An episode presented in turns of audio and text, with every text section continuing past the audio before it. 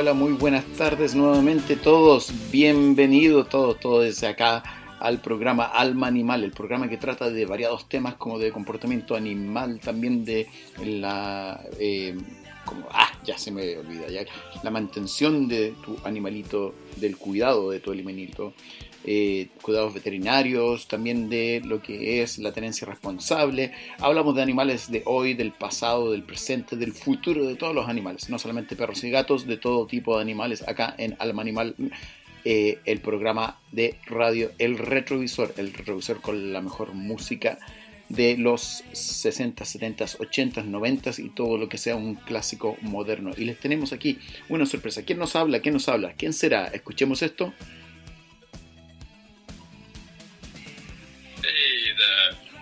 Dr. Dean Lomax. I just wanted to send my greetings to all the veterinarians in training at the Duarco C uh, University. I heard you've really been enjoying my book Locked in Time, and, and that really makes me smile. So I just wanted to send a quick message to say hello to you all and best wishes.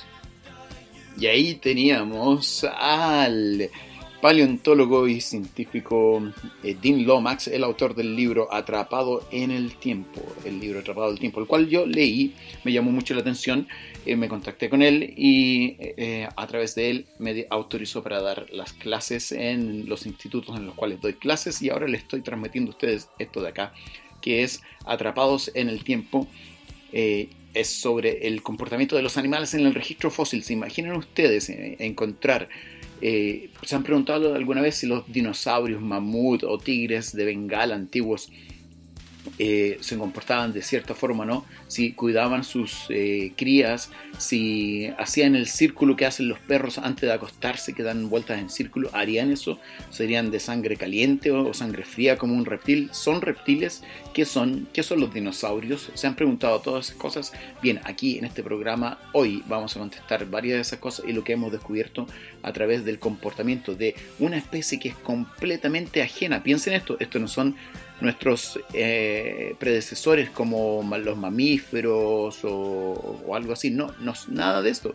Es una línea completamente ajena, ajena a nosotros, la cual eh, tiene comportamientos a veces muy similares a los nuestros ¿ya? y a otros animales que pueden ser como quizás los, primates, las suricatas, eh, puede tener cualquiera de esos comportamientos muy, muy, muy lejanos quizás. Así que hoy día vamos a averiguar esto, pero partamos por los más arcaicos de ellos, que por ejemplo serían los dinosaurios. Y pensemos, ¿qué son los dinosaurios? ¿Qué es un dinosaurio? Eh, mucha gente dice que es un reptil, un monstruo, unos dicen que no existían, otros que existían. La verdad es que los dinosaurios eh, son eh, animales de miles de años atrás. Hay muchos periodos ahí por los cuales se pasa, se pasan los periodos uh, desde el Mesozoico hasta el Cretáceo y el famoso Jurásico por la película eh, Jurassic Park. Tenemos muchos de esos periodos y el dinosaurio se catalogaba como un reptil. Y empezaban a ser una rama que parecía a los reptiles y, y como que empezaron a darse cuenta de que no coincidía muy bien esto de las ramas, si ustedes hacen unas ramas así genealógicas, unas ramas así de los descendientes, de las especies que han ido desapareciendo, le quedan como ramas de árboles, como que fuera un árbol, árbol con ramas. ¿ya? Eso es toda una taxonomía que se hace de los animales para ver las especies y le quedan como muchas, muchas, muchas ramas ahí y se dieron cuenta que como que mm, habían unas cosas muy similares con otras. Es como decir que por así decirlo, tu hermano eh, lo clasificáramos como primo y no tu hermano o tu hermana o algún hermano o hermana que tengas, dijéramos, puede ser un primo, pero en realidad te das cuenta que no es un primo o una prima, y eh, sí que no te das cuenta que es tu hermano. Entonces movieron esta clasificación, ¿ya? Y ahora eh, los reptiles no existen, no existen en la clasificación, a pesar de que todo el mundo sigue hablando de reptiles, ya no existen en la clasificación cladística, es la nueva clasificación, ya así se clasifica en cladística, entonces tenemos que los dinosaurios en realidad eran los saurópsidos, entonces si tú hablas de hoy en día de una serpiente, dirías, es un reptil, y se toma como lo correcto, pero la clasificación actual les dice saurópsidos, así que hablaríamos de saurópsidos, y suenan como dinosaurios, ¿no es cierto? Eh, curiosamente los saurópsidos aún están vivos hoy. Sí, a través de reptiles, pero dinosaurios en sí, que es una clase de saurópsido, o una rama de saurópsido, por así decirlo, están vivos hoy. Estas ramitas están vivos. ¿Sabías tú que hoy día tú vives entre dinosaurios? Sí, así es la cosa, vives entre dinosaurios. ¿Y cuáles serán esos dinosaurios? Algunos de ustedes quizás ya lo conocen, otros quizás ya no, lo no conocen esta información. Vamos a hablar un poco después de este tema que están escuchando ustedes ahí atrás, que vamos a poner algo cortito y furioso que es Metallica con Ecstasy of Gold. De la película esa, El bueno, el malo y el feo. Ahí vamos con Metallica y Ecstasy of Gold.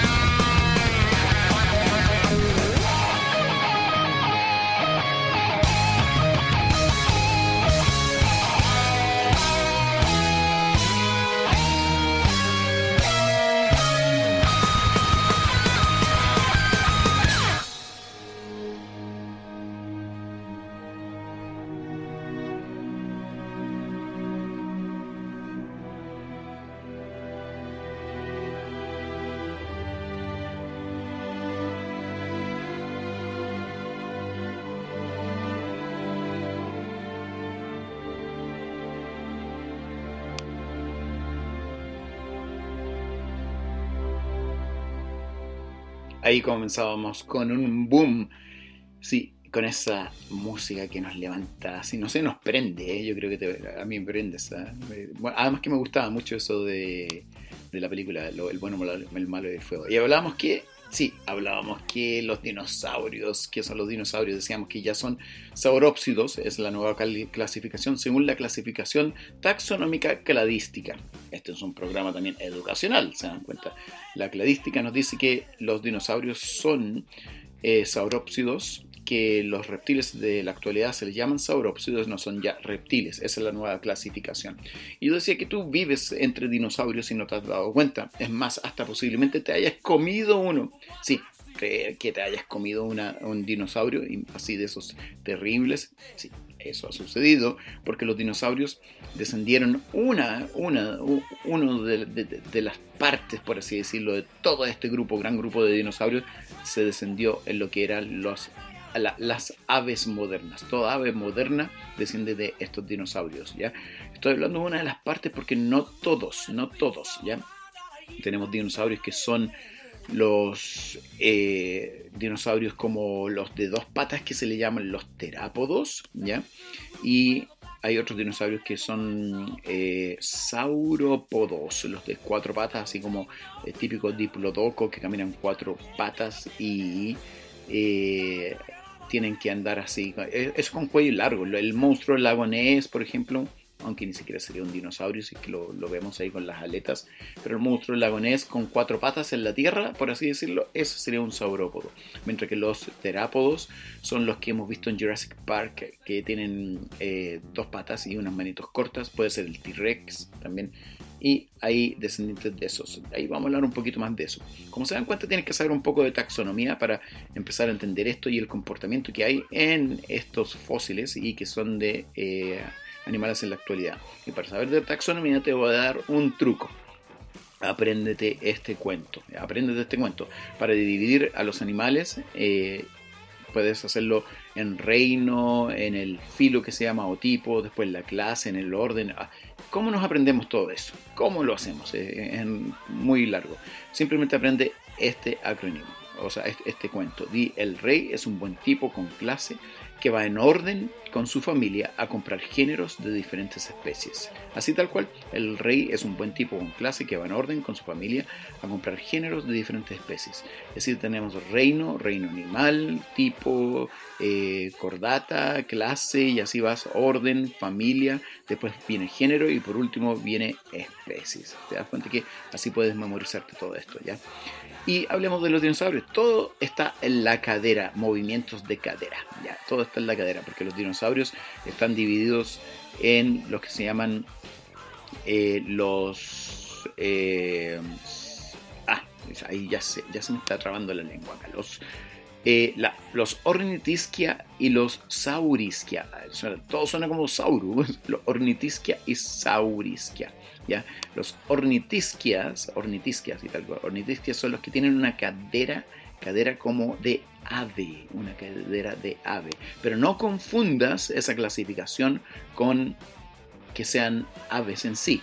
Tienen una cadera, los huesos de la cadera son como las de ave. Ustedes cuando se han comido alguna vez pollo y sacan ese huesito, el huesito de la suerte, el que se dividen en dos, y lo, cada uno toma un extremo y dice ya, el que se queda con la parte de arriba del huesito le va a ir bien y tiene buena suerte. Han jugado ese juego. Ese huesito de la suerte es parte de la cadera, ¿ya? de la cadera de lo que es eh, las aves, las aves, el pollo, la gallina, ¿no es cierto? Y eh, los ornitisquia tenían esos huesitos tal cual como el ave, tal cual como el, ave actual. Curiosamente, aquí sí que curiosamente, pon atención a lo que voy a decir, curiosamente, las aves actuales no descienden de los ornitisquia, ¿ya? Mm, qué loco, qué loco, de los ornitisquia. Pero hablemos un poco quiénes son los ornitisquias, porque todavía esto está muy complicado, ya, Cristian, los ornitisquias. En los ornitisquias tenemos aquí al Stegosaurus, el que sabe de dinosaurios, un dinosaurio de cuatro patas que tiene como que una reja, literalmente una reja en la espalda. Tiene un montón de escamas, más parecido como un Godzilla. Tiene reja y la cola tiene como unas púas grandotas, así como, como fuera un árbol de espino. ¿ya? Ese es el Stegosaurus. Eh, tenemos los anquilosauros, que son literalmente acorazados. Este tiene eh, como placas arriba de su lomo, caminan cuatro patas, placas arriba de su lomo, y en la cola tiene como un mazo, un, pedazo pesado, así, un, mazo para pegar coletazos, ¿ya? Y como no, tenemos eh, uno de mis favoritos también, que es el Pachycephalosaurus. El Pachycephalosaurus también popularizado en Jurassic Park, el que se alinea como que fuera una cabra, alinea la cabeza y pega unos cabezazos, pero inmenso. Tiene incluso la parte del frente de la cabeza muy dura, la línea, y pega unos cabezazos increíbles. Estamos hablando de los ornitisquias, los cadera de ave, cadera de, de sí, de ave. Ese es lo que está hablando de los ornitisquias. Pero las aves no descienden de los ornitisquias, créelo o no, ¿ya?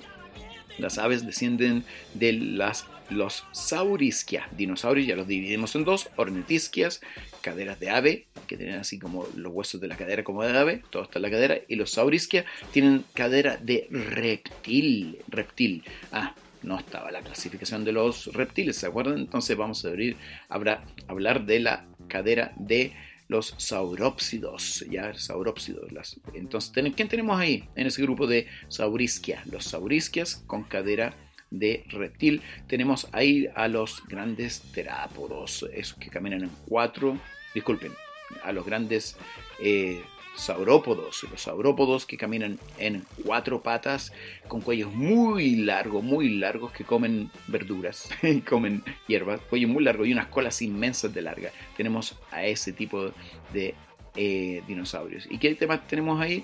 Tenemos también eh, los famosos los, eh, eh, bueno, los titanosaurus, tenemos eh, los famosos raptors, que todos saben del, del, velociraptor y todo eso. Y para decirte como curiosidad, el velociraptor es un animal que lo ponen en la película muy grande, muy grande, porque el velociraptor real no tiene el porte que salía en la película Jurassic Park. El velociraptor tenía el porte de un pavo, es como que fuera un pavo llegaría hasta como la rodilla, chiquitito. El que sale en la película es más parecido a lo que se conoce como un Deinonychus. Deinonychus. Ahí ustedes, los, fanáticos de dinosaurios, van a saber de lo que hablo o lo van a buscar si no saben de lo que hablo. El Deinonychus es más parecido al que sale en la película y fue basado en eso. Es más, dicen que se parecía incluso mucho más, mucho más, sería a un Utah Raptor un Utah Raptor que se parece mucho al, en el porte por lo menos al que sale en la película. Así que ahí tienes una pequeña esquema de quiénes son, porque todavía estamos hablando de quiénes son los dinosaurios, ¿ya? Eh, entonces los ornitisquios teníamos al Pachycephalosaurus, ornitisquios siendo la cadera de ave, al Pachycephalosaurus, el que pega con la cabeza, los Triceratops están los ornitisquios, ya, los cadera de ave, tenemos al Iguanodon, ya, eh, también tenemos a los eh, acorazados que dije y los que tienen como una reja en la espalda, caminan en cuatro patas, en cuatro patas. Los saurópodos, los de cuatro patas, inmensos, gigantescos como edificios o aviones.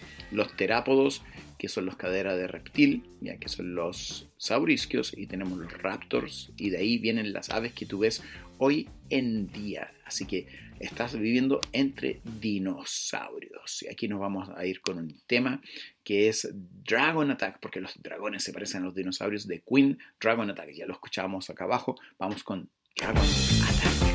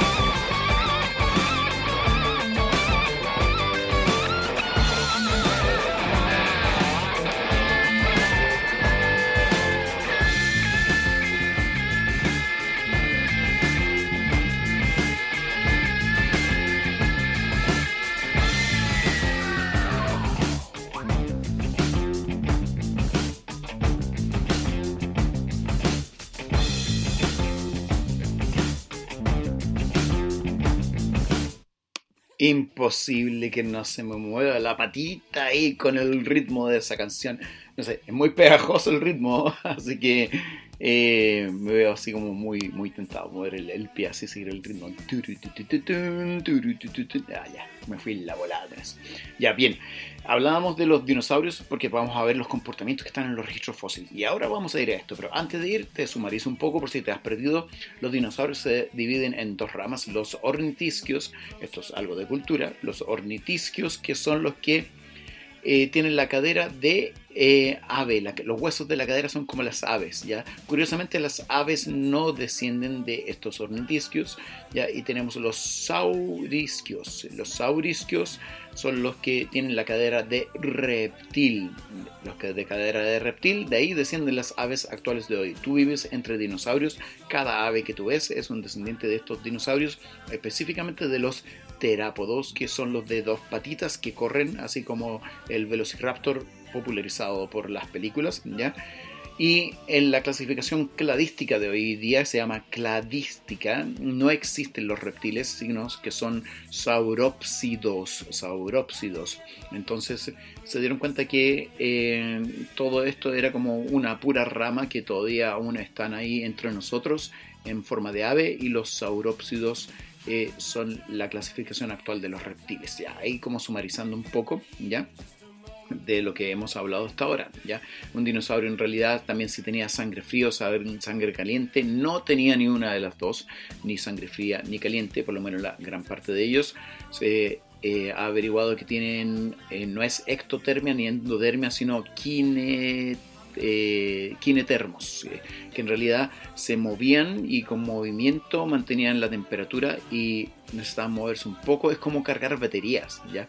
Como que cargaran baterías con movimiento. Así que eh, se carga la batería, por así decirlo, se mueve, se carga y se mantenían con calor por días a través del movimiento que habían hecho. Ya muchos de, ellos tenían ese tipo de eh, de temperatura. ¿Y cómo averiguaron esto? Vamos al comportamiento, a lo que venimos acá. Lo averiguaron porque también se encontraban, se, han dado cuenta que su perro cuando duerme se hace un, un, rollito así, se enrosca y mete la nariz y enrolladito con el lomo hacia afuera y como que fuera una media luna enrolladito el perro ya cuando tiene frío. ¿Por qué lo hace? Porque trata de mantener el calor interno que tiene, el calor que está en la parte del vientre. ¿Y cómo lo hace entonces? Eh, ¿Cómo subimos que algunos de estos dinosaurios mantenían ese calor? Porque encontraban fósiles, fósiles, los cuales estaban, estos animales habían muerto en esa posición enroscado. Eh, no es tan simple como eso, ya porque los científicos no son tontos, pueden descartar mil y una hipótesis y ideas, ya las van descartando. Fueron probando, probando, probando, probando y usando la ciencia, ciencia en esto y se dieron cuenta de que en realidad eran eh, mantenían la temperatura a través a través de el movimiento y que hacía que eh, mantuvieran la temperatura por días, ya. Y aquí con esto es que se dieron cuenta que no eran de sangre ni caliente ni fría. Ya, esa es una aclaración. Y se dieron cuenta ya por ese fósil. Así que ya tenemos algo de comportamiento ahí a través del registro fósil. Vamos a comportamientos más fascinantes sobre esto ya. Eh, uno de los comportamientos tan fascinantes que tenemos es, por ejemplo, eh, antes de continuar, discúlpenme, hago un paréntesis, ¿quién era ese doctor que nos saludaba? Tiene una historia muy famosa, él que partió al revés, él quería ser paleontólogo, es una historia, historia de motivación, quería ser paleontólogo, no le alcanzaba para la universidad, vendió su colección de Star Wars y se fue a un tour de paleontología abierto al público que lo pagó por un par de meses empezó a hacer investigación y a escribir investigaciones, a pesar de que no era académico. Eh, a la gente le gustó lo que hizo, en vez de irse de ese tour, lo contrataron, empezó a pagarse la universidad y logró ser uno de los científicos más famosos y publicados hoy en día con respecto a paleontología en el sentido de ver el comportamiento con etología, que es el estudio del comportamiento animal. ¿ya? ¿Y han descubierto, no lo ha descubierto él, pero él lo publica en su libro que tiene como 50 casos de esto de lo que es el comportamiento animal a través de los fósiles. Tenemos un animalito que se llama se llama Mayocitus, Mayocitus, ya así es que se pronuncia Mayocitus, se escribe Mayacetus con C, Mayacetus, que es el predecesor de las ballenas actuales ya el predecesor de estas ballenas actuales. Diría yo que es del porte de como de un cocodrilo actual, ya, eh, comparado con un hombre, y Myocetus, eh, o Myositus, como se pronuncia, encontraron un fósil de Myositus. Y encontraron dentro de este fósil lo que creían que era o la última comida de él o un feto, un bebé, ¿ya? descartaron las posibilidades usando toda esta ciencia de la paleontología, descartaron posibilidades se dieron cuenta que era un bebé que tenía dentro este mayocitos. Y dijeron, ah, este es un animal que va hacia el agua, eh, aún era medio anfibio, pero estaba en el agua y es el predecesor de las ballenas. Pero las ballenas dan a luz, igual que los cetáceos en general dan, dan a luz, todo cetáceo da luz a su bebé con la cola saliendo primero. Sale primero la cola, después la cabeza. ¿Por qué? Porque eso evita que se ahogue el bebé si se demora en dar a luz. Mmm, qué interesante, porque en este Mayocitus el feto, el fósil que encontraron, tenía la cabeza primero y daba luz con la cabeza primero y después daba la parte de atrás, salía la cola o la parte de atrás. Si nos damos cuenta, todo animal en la actualidad, incluyendo nosotros, salíamos cabeza primero. primero. Los animales actuales, no todo, pero todo animal terrestre lo hace. Entonces, esto les hizo suponer que Mayocitus salía más a la tierra y se metía al agua como que fuera una nutria. ¿Se han dado cuenta? Las nutrias pasan harto tiempo en el agua, pero sí tienen las patitas adecuadas para caminar en las rocas, y dar vueltas por la tierra y a veces se hacen sus madrigueras en la tierra en algunos roqueríos y claro, así como la nutria, el chungungo, que es una nutria chilena, e igual eran mayocitos. Y a través de este fósil nos dimos cuenta de que sí, es un comportamiento que tenían y daban a luz en la tierra como que fuera una nutria. ¿Por qué? Porque la cabeza estaba para salir primero cuando diera a luz eso y otras evidencias de sus extremidades eh, eh, eh, superiores e inferiores, o sus extremidades delanteras, anteriores y posteriores, que tenían la estructura suficiente como para caminar en tierra, dieron la idea de que era el predecesor de las ballenas, era un animal como una nutria, era un animal, no en forma como una nutria, pero un animal que caminaba y daba hacía más cosas en tierra que en el agua al principio, y de ahí viene esta línea de donde descienden las ballenas actuales. Qué increíble, qué increíble, para darte cuenta de que se partió en la tierra y se vuelve al mar. Y se vuelve al mar porque se dice que la vida comienza en el mar, sale la tierra y ahora hay una vuelta, después de un tiempo que hay una vuelta, increíblemente, al mar.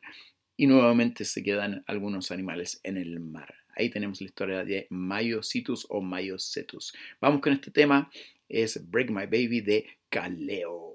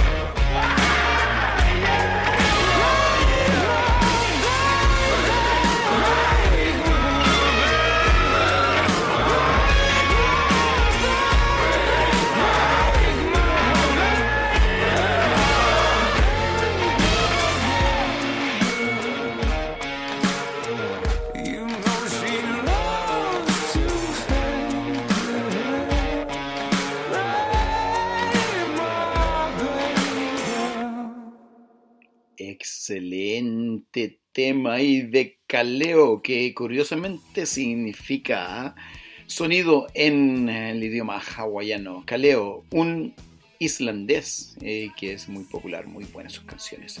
Tenemos ahí a Caleo. Bueno, continuamos con esto. Vimos ahí que los descendientes actuales de las ballenas hoy en día, eh, que se llamaban Mayocetus, los eh, daban a luz con, saliendo el bebé con la cabeza primero, lo que nos indicaba que posiblemente eran de tierra, averiguaron y si eran, bueno, anfibios, pero pasaban harto tiempo en la tierra como que fuera una nutria. Ya ahí estamos viendo ya estos, estos eh, animalitos antiguos que nos dan comportamientos. Y ojo, pónganse en perspectiva que estamos viendo acá animales que no tienen nada que ver con, con nosotros en una línea evolutiva, imagínense. Hablamos así, por ejemplo, de el Citacosaurus. ¿Cómo se escribe Citacosaurus? Con PS. Citacosaurus y con dos T. Ven que se me enreda la lengua. Citacosaurus, el Citacosaurus con PS y dos T. ¿Por qué les menciono eso con PS y 2T? Porque los loros hoy en día tienen el nombre científico de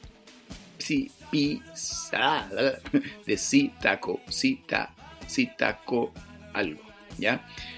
¿Por qué? Porque tenía una carita de loro este dinosaurio. Era chiquitito, era como el porte de un pastor alemán, ¿ya? El Citacosaurus. El Citacosaurus. Eh, ¿Por qué hablo de él? Porque siempre nos hemos preguntado que estos eh, como monstruos tipo reptiles feroces, ¿ya? Daban a luz a sus crías posiblemente y no las cuidaban, no cuidaban sus crías, no, le, les daban cuidado, los dejaban botados, así como, como no sé, un, animal, un reptil de los que no se preocupa de sus eh, crías, sus niños y los deja botados por ahí hasta que en una expedición eh, que fue hecha en conjunto entre Mongolia ¿ya? y China, ¿ya? hicieron una expedición a el...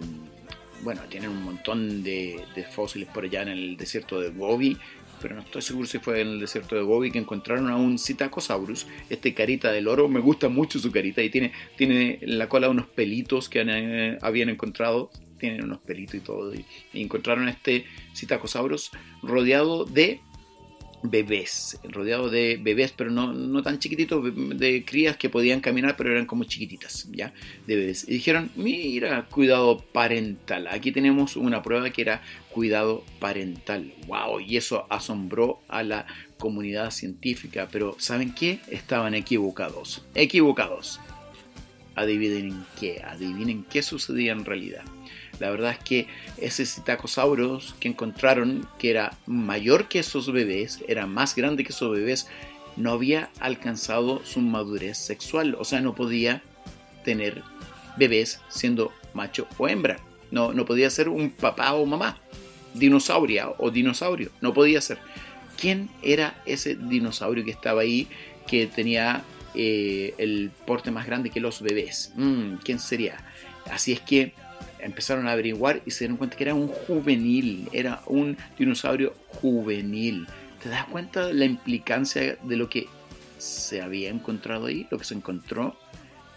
Lo que quiere decir que estos dinosaurios tenían una estructura social organizada en la cual tenían a un juvenil cuidando a niños chicos, por así decirlo literalmente.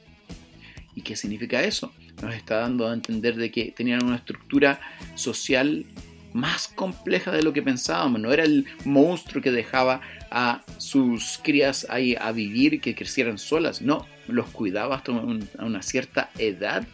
Entonces tenemos que los Citacosaurus y varios otros que han encontrado eh, alguna evidencia de cuidado parental.